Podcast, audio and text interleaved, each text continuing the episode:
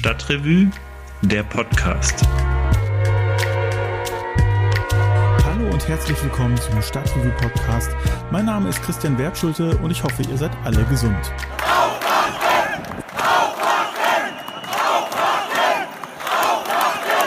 Ja, so klang das vor vier Wochen direkt vor dem Dom. Da hatte sich nämlich eine Gruppe von Corona-LeugnerInnen versammelt. Besonders viele waren das gar nicht, vielleicht so 300 Menschen. Über diese Demos wird gerade viel gesprochen, denn das Thema Corona-Leugnung, das zieht weite Kreise. Fast jeder, den ich kenne, hat eine Person im Freundes- oder im Bekanntenkreis, die Corona-Verschwörungspropaganda teilt. Allerdings muss man auch sagen, die alle treten nicht so aggressiv auf wie die Corona-LeugnerInnen Anfang Mai. Nach einem Sit-in auf dem Roncalli-Platz haben die nämlich einen Demozug durch die Hohe Straße und die Schildergasse zum Rudolfplatz und wieder zurückgemacht. Und zwar zu einem Zeitpunkt, als solche Demos wegen der Hygienevorschriften noch verboten waren. Die Polizei, die hat sich vollkommen überrumpeln lassen und ließ die Corona-LeugnerInnen deshalb gewähren. Die wiederum skandierten die ganze Zeit Slogans und haben so erstmal fleißig ihre Aerosole verteilt. Außerdem haben sie Passanten angepöbelt, die eine Mund-Nase-Maske getragen haben. Woher weiß ich das alles? Ganz einfach, ich war dabei, nicht nur auf dieser Demo, sondern auch auf vielen anderen. Ebenfalls auf vielen Demos war Stadtrevue-Autor Philipp Green. Der hat in unserer neuen Ausgabe nämlich einen Text darüber geschrieben und der ist jetzt auch bei mir. Hallo Philipp. Hallo Christian. Wie geht's dir? Ach, ganz gut. Du bist hier, weil du für die Stadtrevue einen Text geschrieben hast über die Anti-Corona-Demos in Köln und hast dafür ja auch einige Demos besucht. Und mich würde interessieren, was sind das eigentlich für Demos? Was trifft man da für Leute? Ja, also seitdem die Proteste vor etwa sechs Wochen ähm, begonnen haben, hat sich das Lager inzwischen etwas ausdifferenziert, würde ich sagen. Am Anfang war das ein Topf und man konnte die unterschiedlichen Demonstrationen und Aktionen gar nicht so stark voneinander unterscheiden. Inzwischen hat sich, wie gesagt, das etwas ausdifferenziert. Es gibt am Heumarkt regelmäßig Mobilisierung. Dort trifft man eher so Mitglieder eines Alternativmilieus. Dann gibt's eine zweite Mobilisierung, auch wöchentlich. Aus äh, diesem Kreis wird dazu aufgerufen, ähm, in Innenstädte zu gehen und bewusst die ähm, Corona-Regeln zu brechen, also die Kontaktregeln zu brechen sowie den Mundschutz ähm, zu verweigern und sogar Passanten ähm, aufgefordert, diesen abzulegen.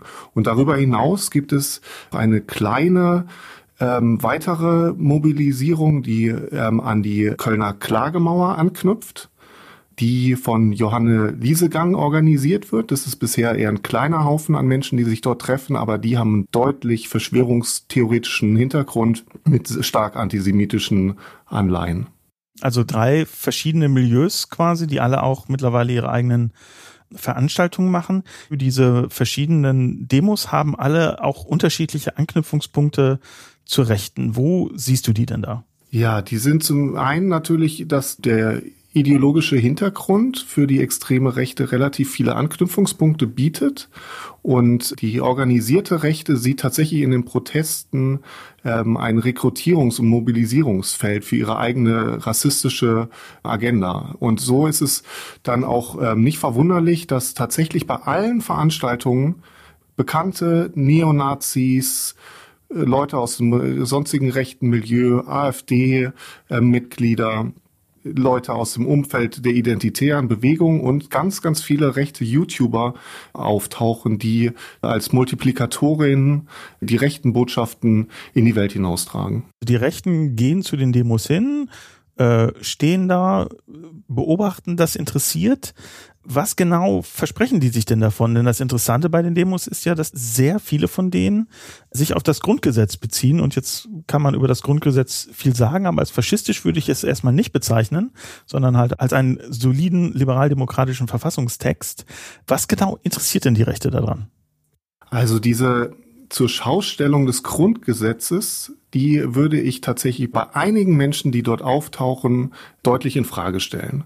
Offensichtlichstes Beispiel ist die schon genannte ähm, Johanne Liesegang, die tatsächlich aus der Reichsbürgerbewegung kommt und noch vor wenigen Jahren tatsächlich die Legitimität der Bundesrepublik und die Legitimität des Grundgesetzes ähm, deutlich bestritten hat. Okay. Das heißt, es ist eine, eine Strategie der Rechten, sich gemäßigt zu geben, um Leute aus der Mitte der Gesellschaft zu erreichen, die dann zu diesen Demonstrationen kommen und dort in Kontakt in persönlichen Kontakt mit Rechten kommen, aber mit rechten Ideologien, mit rechten Verschwörungsideologien, ähm, Erklärungen etc.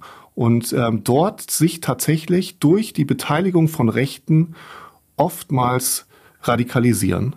Ich war auch auf ein paar dieser Veranstaltungen, hauptsächlich von dieser Gruppe, die diese Spaziergänge durchführt. Das ist die gleiche Gruppe, die sich jetzt immer auf der Deutzer Werft trifft. Also es wird organisiert über eine Telegram-Gruppe, ähm, Köln für Freiheit heißt die. Und ähm, was mir aufgefallen ist, ist zum einen, dass aus dieser Gruppe durchaus auch schon mal Wir sind das Volk gerufen wird, also ein Slogan, den man bei Pegida hauptsächlich gehört hat in den letzten Jahren. Und was mir auch aufgefallen ist, dass es da eine ganz interessante Gruppendynamik gibt, dass wenn da diskutiert wird in diesen Gruppen, kommt ganz schnell der Vorwurf von jemandem, willst du uns, willst du die Bewegung spalten? Und ich habe den Eindruck, dass das Minimum äh, dessen, was sie einfordern, nämlich Meinungsfreiheit, in diesen Gruppen selber gar nicht so hoch gehalten wird. Und ich frage mich, ob es da nicht in dieser Gruppendynamik eventuell auch einfach ein Einfallstor gibt, wo man sagen könnte, naja, das, das ist schon nah an der Grenze zum autoritären politischen Stil. Zu dem ersten ist, sehe ich genauso, dass das für die extreme Rechte genau diese ähm, Protestbewegung äußerst wichtig ist. Pegida ist da wirklich das beste und wahrscheinlich auch das erfolgreichste Beispiel. Und für Parteien wie die AfD sind tatsächlich diese Protestbewegungen äußerst wichtig, weil es eine Strategie ist, dass man zweigleisig fährt, dass man eben sagt, man hat eine Bewegung auf der Straße und eine Vertretung dieser Bewegung im Parlament. Und die AfD versucht es, sich nicht zu sehr in diese, in diese Protestbewegung auf der Straße von oben ähm, einzumischen, Sie tut es teilweise auch, aber diese Bewegung erstmal unabhängig von dem Parteilogo entstehen zu lassen, um den Leuten dann dort die Möglichkeit zu bieten, ähm, weiter für die AfD aktiv zu, zu sein, auch im Parlament oder so. Zum Thema Gruppendynamik und ähm, Spalter, auch da würde ich dir zustimmen, dass anderslautende Meinungen sehr aggressiv angegangen werden. Und es gab ja Gegenmobilisierungen von Köln gegen rechts, die auf den schwierigen Charakter von Verschwörungsideologien hingewiesen haben und die Nähe zu, zu rechten Ideologien aufgezeigt haben. Und diese Meinungen wurden überhaupt nicht äh, toleriert, sondern wurden teilweise tatsächlich auch unter Androhung mit Gewalt ähm, angegangen. So, also diese Meinungsfreiheit und Pluralität oder so, die wird aus diesem Spektrum nicht akzeptiert, sondern da gilt tatsächlich ein Narrativ. Dieses Narrativ ist, man ist Opfer einer globalen Verschwörung und gegen die muss man ankämpfen. Und die, die, wie weit dieser Kampf geht, das zeigt tatsächlich, dass die letzten rassistischen Anschläge auch, die es in Deutschland gegeben hat. Also ähm, der Attentäter sowohl von Halle als auch der Attentäter ähm, von Hanau, das waren beide Menschen, die sich in diesem Verschwörungsmilieu bewegt haben und die tatsächlich in einer der Motivation ihrer rassistischen oder antisemitischen Anschläge daraus gezogen haben, dass sie diesen Verschwörungsmythen geglaubt haben. Also da ist sozusagen schon in der Form des Narrativs ein gewisser paranoider Stil angelegt. Die Struktur dieser Verschwörungsmythen ist äh, strukturell antisemitisch, weil es tatsächlich auf alte antisemitische Narrative zurückgreift, dass es eine geheime ähm, Elite gibt, die im Stillen agiert und die, die Regierung wie Marionetten, das sind tatsächlich Narrative, die gehen bis in das Anfang des 20. Jahrhunderts zurück, in der Struktur der bekannteste dieser wieder aufgekeulten Mythen ist ja der Mythos, dass ähm, Bill Gates uns jetzt sozusagen zwangsimpfen will. Besonders bekannt gemacht hat diesen Mythos ein äh, YouTuber, Ken Jebsen. Du hast ja eben auch erzählt, rechte YouTuber tauchen auf diesen Demos auf. Welche Rolle spielt denn dieses neue Mediennetzwerk, was ja auch nicht so neu ist, sondern eigentlich schon äh, um 2013, 2014, 2015 äh, im Zuge dieser Montagsdemonstration, ähm, die Russland von dem völkerrechtlichen Überfall auf die Krim reinwaschen wollten, entstanden ist.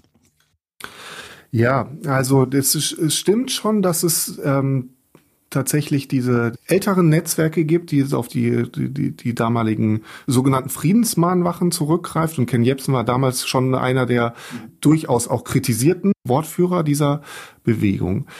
Allerdings würde ich schon sagen, dass sich das seitdem insofern weiterentwickelt hat, dass es breiter geworden ist, dass es nun eine Vielzahl an YouTubern mehr gibt. Und wenn man sich beispielsweise die ähm, Demonstration oder die Kundgebung an der Deutzer Werft letzte Woche anguckt, da war auffallend, dass die komplette erste Reihe bestand aus sechs oder sieben Menschen, die gefilmt haben, die alle einen eigenen YouTube-Kanal hatten.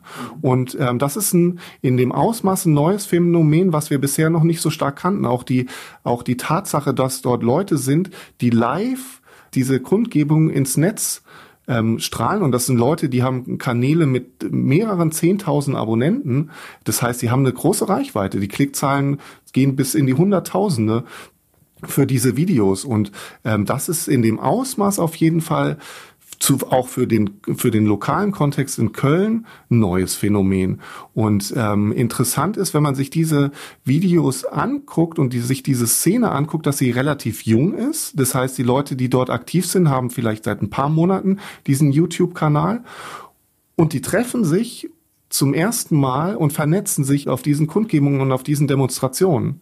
Und da baut sich was zusammen, da brodelt was und diese Kanäle, die sind so voll mit Hass und so machistisch und antifeministisch und rassistisch und verschwörungsideologisch durchseucht, das ist ja besorgniserregend richtig, ja. Mhm. Was glaubst du denn, wie man damit umgehen sollte? Wie viel Aufmerksamkeit haben die eigentlich verdient?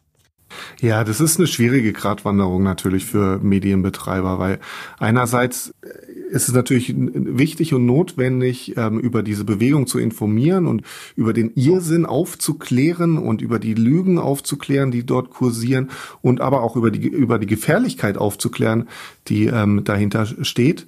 Auf der anderen Seite will man denen natürlich nicht zusätzlich noch Wasser auf die Mühlen ähm, liefern, wie es tatsächlich teilweise auch geschieht, wenn man beispielsweise die Aufmerksamkeit äh, sich betrachtet, die, die Attila Hildmann in den letzten Wochen bekommen hat. Da muss man sich natürlich im Klaren sein, dass das ähm, eine Strategie der Rechten ist, eine Strategie der Provokation. Das heißt, man tritt provokant auf und ist sich gewiss, dass die Öffentlichkeit sich provoziert fühlt und aufschreit und damit die Selbstinszenierung öffentlichkeitswirksam stark nach außen getragen wird und man viel, viel mehr Aufmerksamkeit bekommt, als, als einem eigentlich zustehen würde.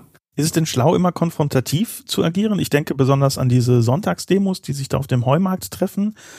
Ähm, das ist ja eher so ein esoterisches Milieu, was sich da trifft, was glaube ich auch äh, stark an dem Organisator hängt, der doch so in so einer Art Guru-Rolle da ist und ähm, ja so ein bisschen psychologisch coachen da eigentlich sagt. Also ich kann mich dran erinnern, ich habe eine Rede beobachtet, da hat er gesagt, ja, die Wut und die Unsicherheit, die ihr spürt, äh, das ist verständlich, lasst sie in eure Fäuste gehen, sammelt die Wut und die Unsicherheit und dann gab es ein Open Mic und da waren doch sehr viele auch, naja, eher so therapeutische, ich-bezogene Wortmeldungen. Ähm, tatsächlich, ich mache mir Sorgen, ich habe Angst, ist es schlau, da immer konfrontativ und argumentativ aufzutreten oder ist da nicht vielleicht auch eher so eine, naja, eine psychologisch nette Herangehensweise manchmal das Schlauere, ähm, weil ich auch oft den Eindruck habe, dass man die Individuen, die zu sowas hingehen, auch nicht 100% schon verloren hat äh, für gute Argumente. Ja, das sehe ich auch so, dass man sich tatsächlich über die Strategien des Umgangs ähm, Gedanken machen muss, weil viele wahrscheinlich in ihren Bekanntenkreisen jetzt auch Leute haben, die plötzlich offen für diese Demonstrationen sind oder eben sogar zu diesen Demonstrationen hingehen. Und da denke ich, ist es wichtig, klar zu machen, dass es durchaus auch eine legitime Kritik ähm, gibt, die man äußern darf an der, an der Politik der Bundesregierung. Aber man muss eben zugleich den Leuten klar machen, dass trotz aller Kritik es nicht legitim ist, in den Chor von rechten Parolen einzustimmen.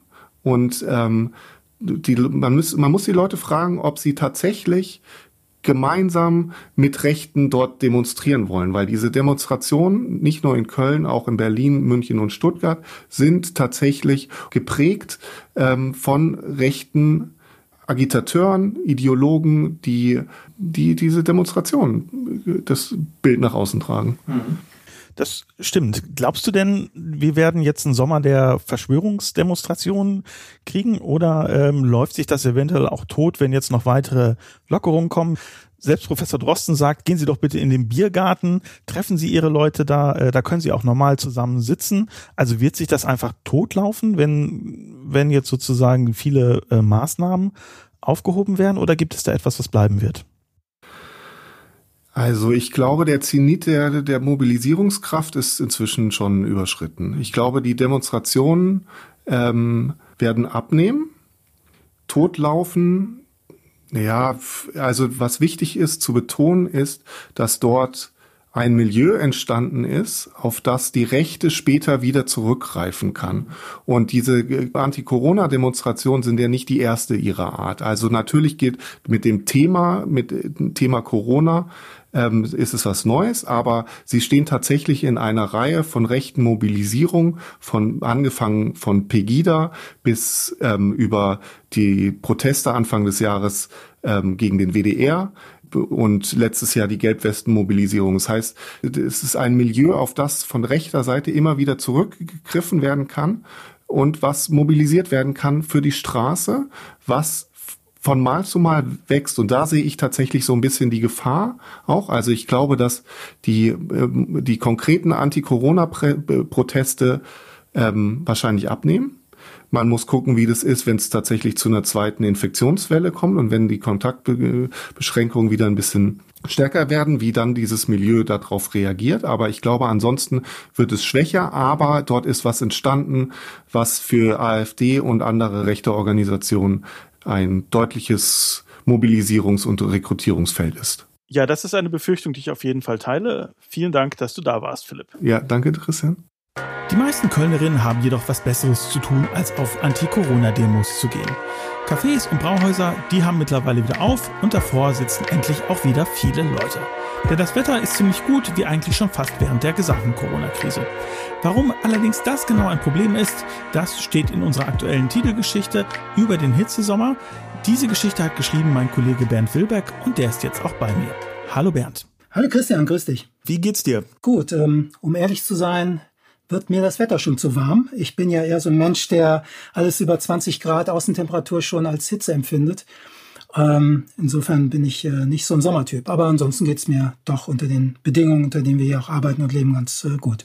Ja, die Bedingungen, unter denen wir arbeiten und leben, das ist natürlich gerade vor allem die Corona-Krise, die uns beschäftigt. Jetzt gibt's eigentlich äh, für Menschen wie dich eher schlechte Nachrichten.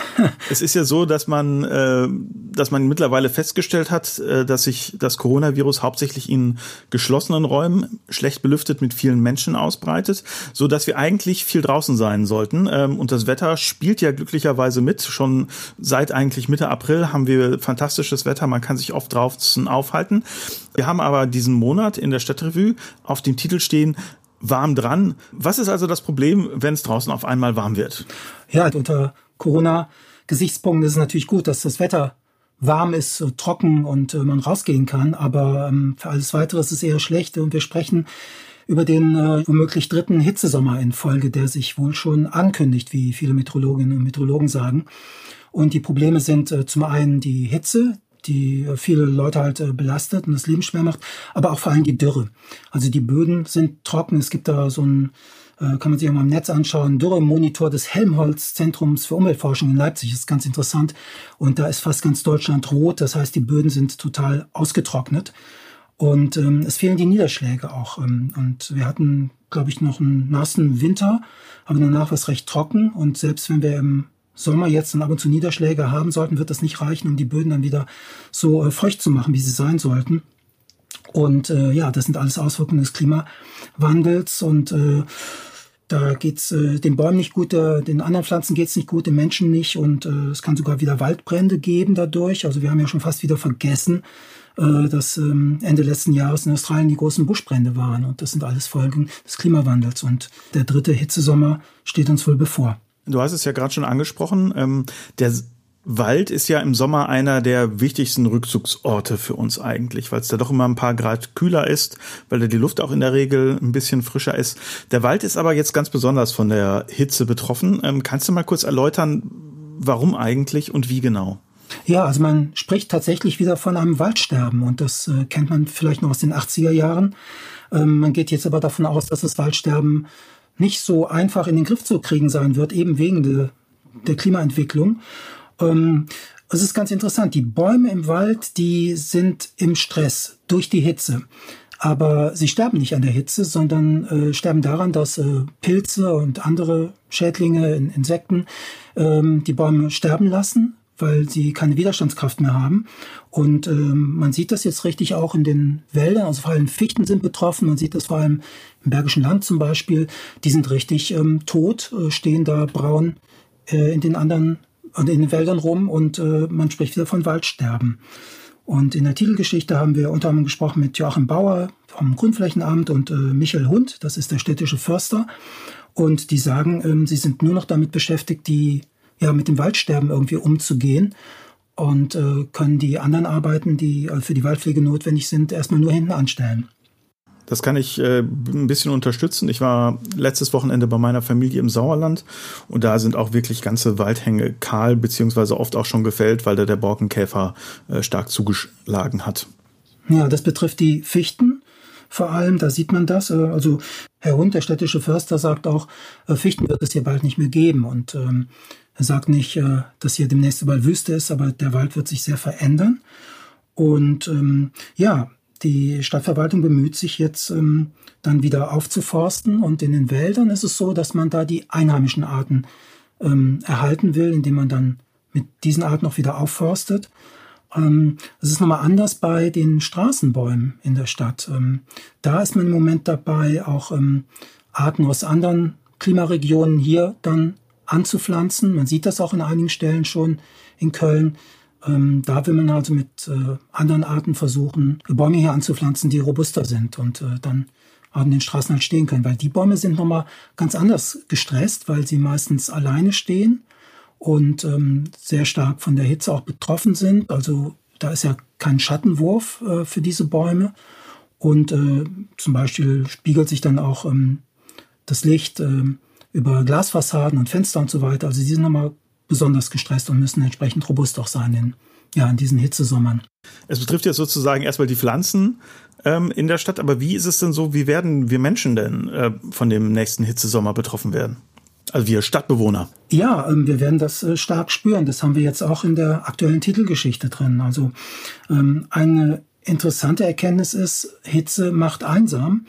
Das betrifft vor allem alte und vorerkrankte Menschen. Also ich hatte da ein Gespräch mit dem Herrn Martin Theisern von der Seniorenvertretung und er sagt, na, die Leute kommen nicht mehr aus ihren Wohnungen raus, weil sie in Sorge sind, dass sie das nicht mehr schaffen und ähm, bleiben dann halt zu Hause und äh, ältere Menschen, die dann vielleicht keine ambulante Pflege zu Hause empfangen oder vielleicht im Pflegeheim wohnen, die sind auch gar nicht dann beaufsichtigt und äh, sind auch halt gefährdet. Und äh, Herr Tyson von der Seniorenvertretung fordert zum Beispiel, dass es ein aktives Kühlsystem in jedem Pflegeheim geben soll, denn das ist nicht überall vorhanden und dort steigen dann auch in den Räumen die Temperaturen, so dass sie diese Menschen belasten. Aber es äh, betrifft nicht nur alte und äh, vorerkrankte Menschen, wobei die jetzt durch Corona dann sozusagen doppelt nochmal betroffen wären, aber zum Beispiel auch in den Schulen. Es äh, wird mutmaßlich mehr Hitze freigeben. Und äh, wir haben mit dem Schulleiter gesprochen, dem Till Butz im Agnesviertel, und der sagt, äh, er darf keinen Sonnenschutz anbringen in seinem alten 60er-Jahre-Gebäude, wo die Sonne massiv halt drauf scheint. Auf die Fenster darf er keinen Sonnenschutz anbringen, weil das gegen den Denkmalschutz verstößt. Also da merkt man auch schon, welche Probleme es geben kann. Naja, und dann nicht zuletzt auch bei der Wirtschaft. Ähm, wir hatten letztes Jahr und vorletztes Jahr auch Niedrigwasserstände am Rhein, sodass die Schiffe nicht mehr voll beladen werden konnten oder ja, auch das Thema Arbeitsschutz. Ne? Wie ähm, kommt man mit der Hitze am Arbeitsplatz zurecht? Das sind alles Aspekte, die wir alle in irgendeiner Weise zu spüren bekommen werden. Ja, das äh, stimmt natürlich. Ich äh, stelle auch fest, dass ich im Sommer immer weitaus weniger produktiv bin, ähm, obwohl unser Stadtrevue-Redaktionsbüro ja zum Glück relativ kühl liegt. Äh, Im schattigen Hinterhof, ja. genau, genau. Also da komme ich auch gut mit zurecht. Sag mal, aber vor Corona war ja quasi der Klimawandel und damit ja auch die Hitzesommer, das waren ja wirklich die alles beherrschenden Themen. Ähm, das kam jetzt nicht von alleine, sondern das kam natürlich auch dank der Fridays for Future, die jeden Freitag deshalb auf die Straße gegangen sind. Die habt ihr auch getroffen für die aktuelle Stadtrevue. Ähm, was planen die denn jetzt eigentlich? Ja, ähm, mit denen hat mein Kollege Jan Lücke gesprochen. Und zwar mit den äh, Students for Future. Also von, von der Uni, äh, Mia Gruber und Paul Berg. Und Sie sagen, Sie nutzen die Zeit gerade, um sich ein bisschen zu sortieren, zu organisieren, machen natürlich auch viel online, geben sich neue Strukturen. Aber natürlich fehlen diese Demos im öffentlichen Raum. Und ähm, du hast es eben schon angesprochen, ähm, die Klimabewegung wird ja überhaupt nicht mehr so wahrgenommen. Also Corona überlagert wirklich alles. Und äh, jetzt habe ich gehört, wo die ähm, Lockerung jetzt langsam sich durchsetzt, dass es dann auch wieder kleinere Demos mit dem gebotenen Abstand, das muss man ja immer dazu sagen, dann doch durchgeführt werden können. Aber ähm, die öffentliche Aufmerksamkeit ist ein bisschen weg von dem Thema. Das wird sich vielleicht aber ändern, wenn wir, wie gesagt, den Hitzesommer dann zu spüren bekommen. Und äh, Anlass zu demonstrieren gibt's für die ja auch genug. Also wir reden ja gerade über eine mögliche Abwrackprämie zum Ankurbeln der Autowirtschaft. Und ähm, na, die beiden von Students for Future sagen auch, ähm, das ist richtig, die Wirtschaft wieder anzukurbeln, aber gleichzeitig muss man sie ja grüner machen und den Klimawandel mitbedenken. Und das könnte jetzt eine Chance sein, dass wenn die Wirtschaft wieder anläuft, dass sie dann mit den richtigen Zielsetzungen, sage ich mal, wieder anläuft. Aber das geschieht, ist ja fraglich und insofern haben die alle noch genug zu tun, äh, die in Sachen Klimaschutz unterwegs sind. Ja, und sie fangen ja auch tatsächlich an. Äh, jetzt gerade, wo wir das aufnehmen, laufen in Datteln im nördlichen Ruhrgebiet ja äh, große Proteste, weil dort heute ein Kohlekraftwerk in Betrieb genommen werden soll. Aber natürlich wären diese Proteste ohne Corona weitaus größer und wahrscheinlich würden sie auch mehr Medienwirksamkeit erzielen. Ja, das denke ich auch. Insofern sind sie natürlich auch in einer misslichen Lage und äh, man wird sehen, wie das dann weitergeht. Aber aktiv sind sie alle noch, dann nur nicht so sichtbar wie dann vielleicht zuvor. Ne? Heißt es so schön immer? Wir werden berichten. Ganz genau. danke, Bernd. ja, danke, Christian. Mehr über die Auswirkungen der Sommerhitze auf Köln könnt ihr dann in der aktuellen Stadtrevue lesen. Und falls ihr die Stadtrevue nicht kennt, wir sind ein Monatsmagazin für Köln. Wir berichten über Politik, Kultur und alles, was man in der Stadt machen kann. Wie fast alle Medien leiden wir gerade sehr unter der Corona-Krise und freuen uns deshalb über jede Unterstützung. Falls ihr also etwas Geld übrig habt oder die Stadtrevue weiterempfehlen möchtet, auf stadtrevue.de slash support steht, was ihr tun könnt. Viele von euch haben uns auch schon unterstützt. Das hilft uns wirklich sehr und dafür möchte ich mich nochmal ganz herzlich bei euch bedanken. Zum Schluss reden wir noch über ein Thema, das uns schon etwas länger beschäftigt. Der Streit um den Ausbau des FC-Trainingsgeländes in Grüngürtel. Ich habe gerade mal nachgeschaut. Die ersten Artikel dazu, die haben wir vor etwa fünf Jahren veröffentlicht. Aber jetzt, jetzt könnte der Streit tatsächlich erstmal an sein vorläufiges Ende kommen. Am 18. Juni will der Rat der Stadt Köln nämlich darüber abstimmen, wo die FC-Spieler in Zukunft ihre Dribblings trainieren sollen. Darüber habe ich in der aktuellen Stadtrevue geschrieben, gemeinsam mit meinem Kollegen Jan Lücke. Und der ist mir jetzt zugeschaltet. Hallo Jan. Hallo Christian, ich grüße dich.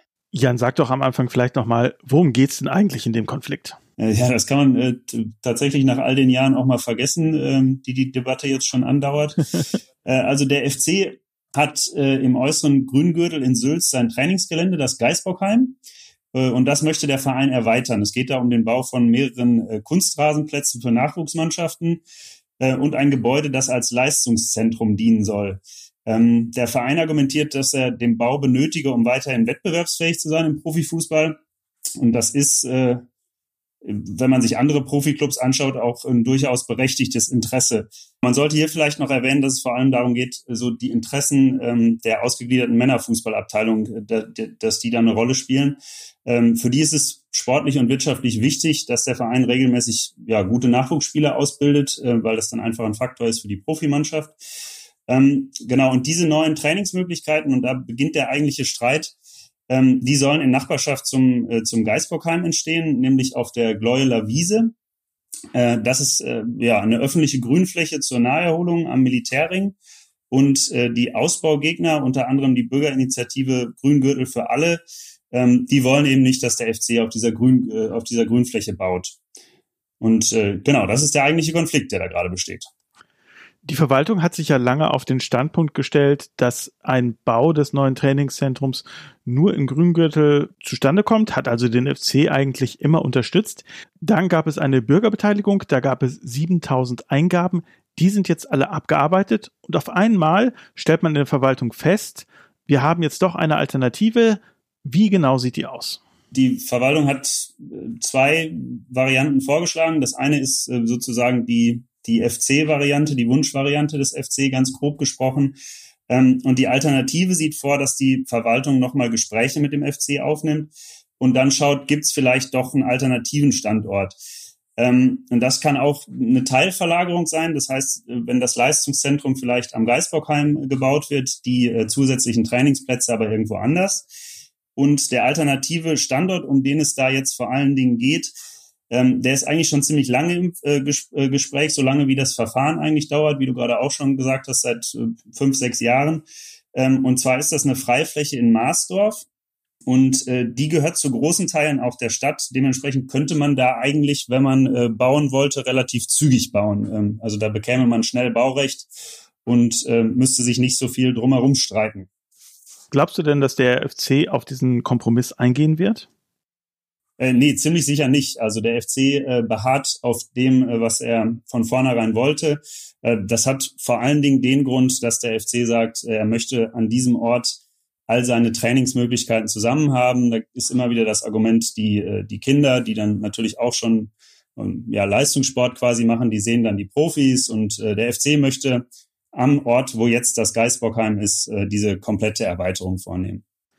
Jetzt kann sich der FC natürlich viel wünschen und auch sehr auf seinem Standpunkt beharren, aber letztlich entscheidet ja nicht er, ob er im Grüngürtel bauen darf, sondern das entscheidet der Stadtrat. Wie sind denn da die Mehrheitsverhältnisse in dieser Frage? Äh, genau, also eine Entscheidung wird es äh, im, im Juni im Stadtrat geben. Das ist äh, am, am 18. Juni ist, glaube ich, die Stadtratssitzung. Ähm, und die politischen Fronten sind eigentlich ziemlich klar. Ähm, von den großen Fraktionen äh, sind äh, die SPD und die CDU für die Pläne des FC und äh, die Grünen dagegen. Und das heißt auch, dass das sogenannte Gestaltungsbündnis im Rat, also CDU und Grüne, in dieser Frage nicht zusammengehen. Ähm, das ist aber eigentlich schon seit mehreren Jahren klar und das ist auch kein Grund, um diese Vereinbarung aufzukündigen. Das sagen beide Seiten. Und ganz interessant ist hier vielleicht noch die Position von Henriette Reker, die ursprünglich mal im Wahlkampf 2015 sich auch für die FC-Erweiterung eingesetzt hat, die aber mittlerweile ähm, gerade vor dem Hintergrund des, äh, des Klimanotstands, der im vergangenen Jahr ausgerufen wurde, ähm, gegen die Erweiterung ist. Aber insgesamt ist die politische Lage im Rat relativ klar. Die Befürworter des Ganzen werden auf jeden Fall den Großteil der Stimmen haben. Aber jetzt mal ganz blöd gefragt wenn es doch eigentlich klar ist, wie der Stadtrat in dieser Sache abstimmen wird und das auch jetzt schon seit mehreren Jahren, warum macht sich dann die Verwaltung nochmal die Mühe, eine neue Kompromissvorlage zu formulieren? Das ist zwar einerseits sehr lobenswert, dass auch nochmal Alternativen aufgezeigt werden, aber eigentlich ist das doch wirklich ein Spiel für die Galerie, wie man im Sport sagen würde. Äh, jein, äh, also das ist ja jetzt nur die, die politische Ebene, über die wir gesprochen haben und die ist, wie gesagt, relativ eindeutig. Ähm, die eigentliche Entscheidung, ob und vor allem wann das Ganze gebaut wird, werden aber wohl letztendlich äh, Gerichte treffen. Ähm, und da haben auch schon Umweltverbände wie der BUND angekündigt, dagegen zu klagen, die jetzt auch als relativ klagefreudig äh, gelten und das wahrscheinlich auch bis in, in äh, letzte Instanzen treiben würden. Und das würde mit ziemlicher Sicherheit bedeuten, dass im Grüngürtel, auch wenn jetzt im Juni äh, die politische Entscheidung dafür da ist, ähm, trotzdem in naher Zukunft eigentlich kein Bagger anrollen wird, um da, ähm, um da einen Ausbau vorzunehmen. Und äh, das ist äh, wahrscheinlich der eigentliche Hintergrund, äh, vor dem diese Alternative jetzt eben nochmal ins Spiel gebracht wurde.